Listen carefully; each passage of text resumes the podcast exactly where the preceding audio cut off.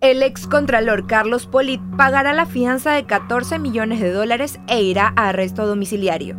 Hoy, en la noticia del día, una nueva propuesta de fianza presentada por el excontralor Carlos Polit al Tribunal de la Florida en Estados Unidos fue aceptada.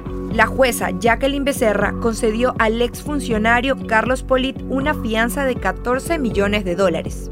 En principio, la fianza que Polit debía pagar para salir de la cárcel era de 18 millones de dólares. En abril, el excontralor solicitó una rebaja de ese monto a 11 millones de dólares. Sin embargo, ese pedido fue negado.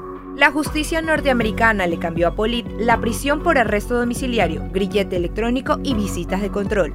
El excontralor es investigado por supuestamente usar el sistema financiero de Estados Unidos con la finalidad de lavar y ocultar el dinero de los sobornos obtenidos en Ecuador. Para más información visite tctelevisión.com. Reporto para ustedes Chioy Lian. TC Podcast, entretenimiento e información, un producto original de TC Televisión.